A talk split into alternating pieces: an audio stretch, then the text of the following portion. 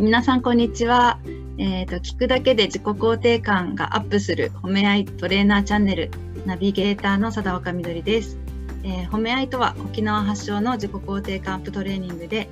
えーチュラサポ協会代表でママの元気サポータークラブ主催の堀江里美先生が考案したメソッドです。えー自分を信頼し、自分の人生を生きるためにも、え大切な心の根っこ、自己肯定感を簡単シンプルな褒め合いワークを通して高めます。現在、全国に、えー褒め合いに出会い、私っていいね、あなたもいいねの褒め合いマインドで、ご自身と周りの方々の元気をサポートしている褒め合いトレーナーさんが100人以上いらっしゃいます。そこで、このチャンネルでは、えー全国各地の褒め合いトレーナーさんをゲストにお招きし、褒め合いとの出会いや思いなどいろいろインタビューしてお聞きしています。今日のゲスト、褒め合いトレーナーさんは、えー沖縄県在住の照屋智子さんです。こんにちは。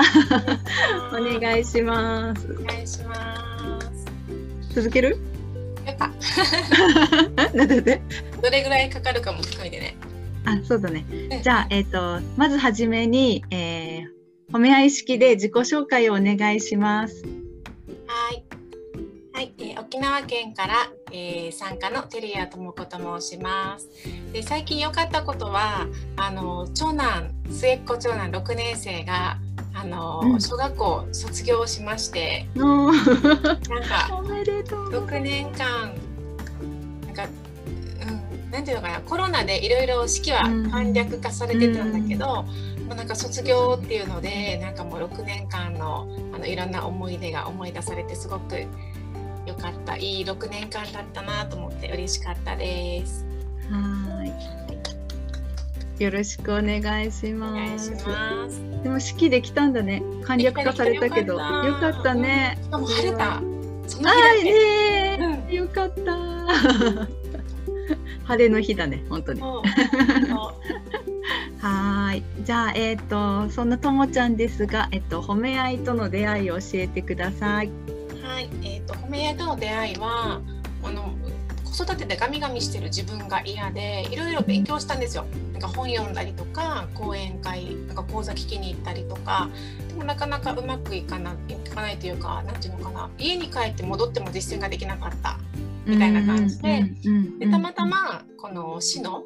うんあの沖縄市に住んでるんですけどあのうん沖縄市のなんか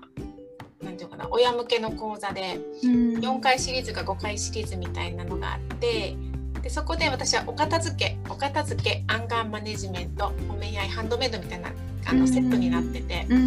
私お片付け狙いで行ったらたまたまそこにえりみ先生が登壇されてうん褒め合いで登壇されていて褒め合いって聞いたことないけどまあ行ってみようかなみたいな感じで行ったらすごいよくて。うんうんうん。でそこからえりみ先生の講座に通うようになってでそういうのって一回上がったら家に、はい、戻帰ったら戻るじゃないですか。うんうんでうん。あの参加するごとにこの上がって戻って上がって戻ってが小さくなって上がってうんいったので、うんあこれはなんかもっと日々実践していくといいなって思って、うんこれがきっかけです。あすごい。なんかこの上がって下がってのこの下がりのねこの幅が狭くなっていくっていうなんかそれすごくよくわかります。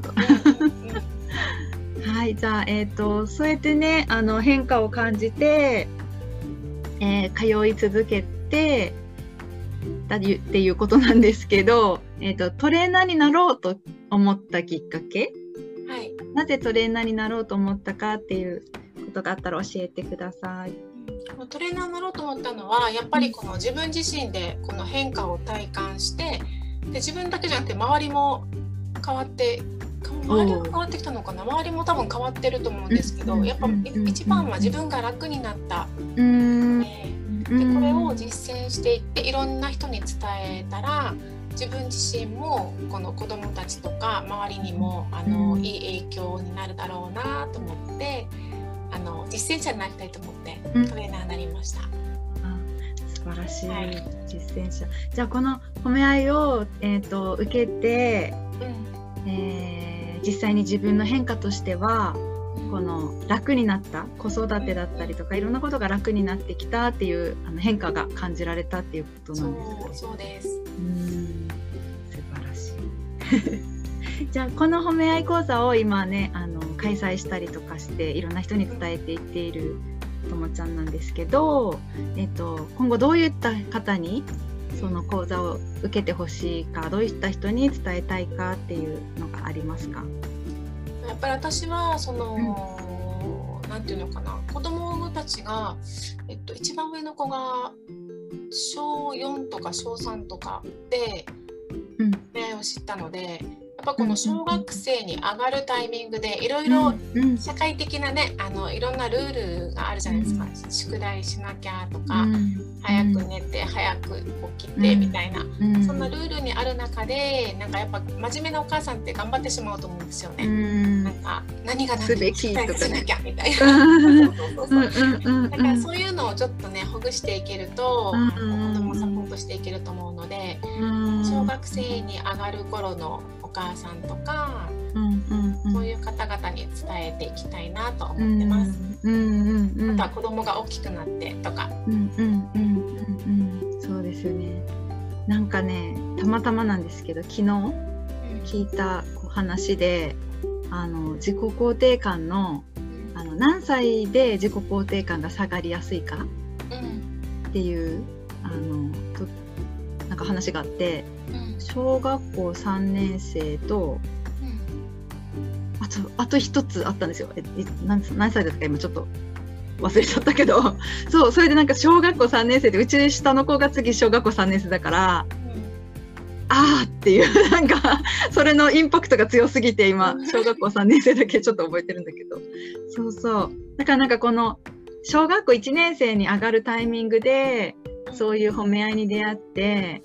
なんだろうお母さんがそのね褒め合いマインドっていうかねそういうのを身につけたりとかしながらやっていくとそのお子さんお子さんは多分お母さんもお子さんもこの小1小2ってすごいあの小学校の生活になれるのでね一生懸命っていうかねなんかそういう感じだと思うんだけどこの小3ぐらいでちょっとほっとした時にガクって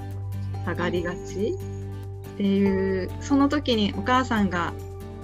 このね褒め合いマインドでいると結構変わってくるかなって、ね、心に余裕があるとね、うん、どんどんお勉強も難しくなってくるから、ね、うん、はい。ありがとうございます。じゃあ、はい、そういう方にいっぱい受けてほしいですね。そうですね。はい。この最後のやつって言った方がいいかも、はい、これからの夢目標？はい、まあ、さいあの近々というかね開催予定の講座とかがあれば教えてください。はい、えー、で予定している講座が4月13日の、はい。えー、オンラインで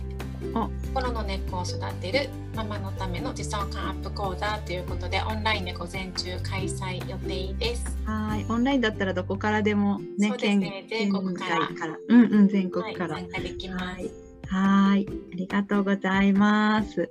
じゃあ、えっ、ー、と、この辺で 最後の締めがあれですけど、今日のゲストの褒め合いトレーナーさんは、照屋智子さんでした。えー、ありがとうございました。